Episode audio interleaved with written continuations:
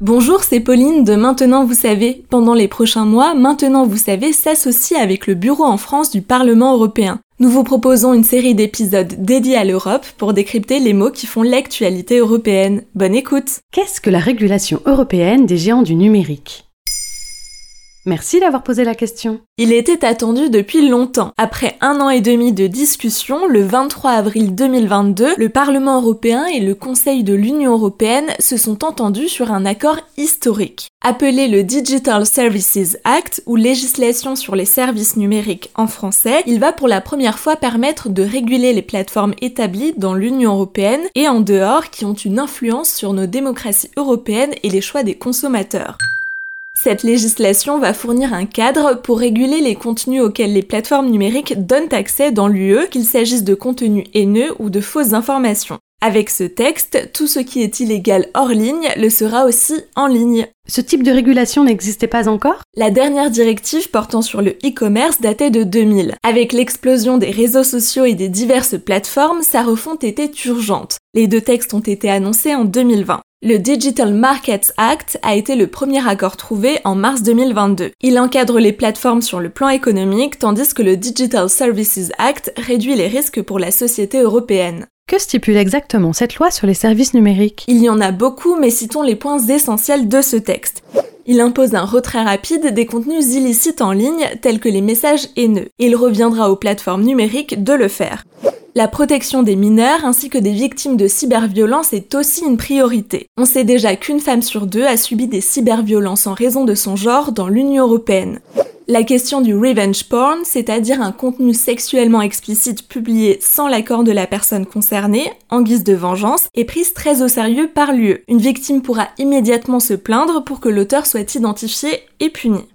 Le texte impose également aux grandes plateformes la responsabilité algorithmique. Cela signifie que celles-ci seront tenues d'être transparentes sur les algorithmes utilisés et de permettre aux utilisateurs de les désactiver. Enfin, le e-commerce sera aussi davantage contrôlé et en cas de problème, le consommateur pourra demander une compensation aux plateformes.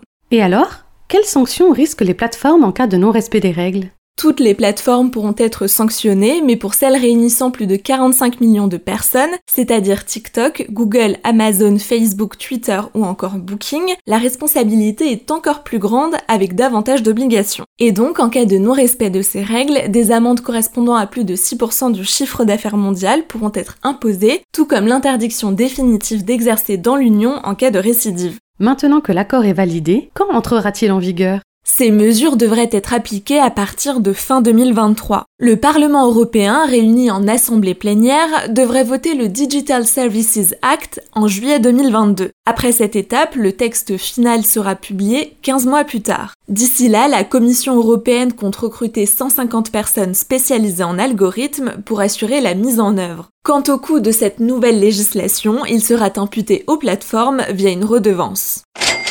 Mais la question de la liberté d'expression ne pose-t-elle pas problème? Le Digital Services Act est clair. Il est prévu que la modération des contenus problématiques ait lieu dans le respect total de la liberté d'expression. Tout cela se fera en accord avec des lois déjà existantes, en ajoutant désormais des moyens de régulation. En effet, les contenus haineux, prises de position homophobes et racistes sont déjà interdits, Interrogé par Libération, le cabinet de Thierry Breton, commissaire européen au marché intérieur, cite l'exemple des contenus négationnistes. Ils pourront être supprimés s'ils sont déjà proscrits par les lois nationales des membres. Quant aux internautes, grâce à cette nouvelle législation, ils auront des possibilités renforcées de faire des recours contre les décisions de modération. Voilà ce qu'est la régulation européenne des géants du numérique. Maintenant, vous savez, un épisode écrit et réalisé par Pauline Weiss en collaboration avec le Bureau en France du Parlement européen. En trois minutes, nous répondons à votre question. Que voulez-vous savoir? Posez vos questions en commentaire sur les plateformes audio et sur le compte Twitter de Bababam.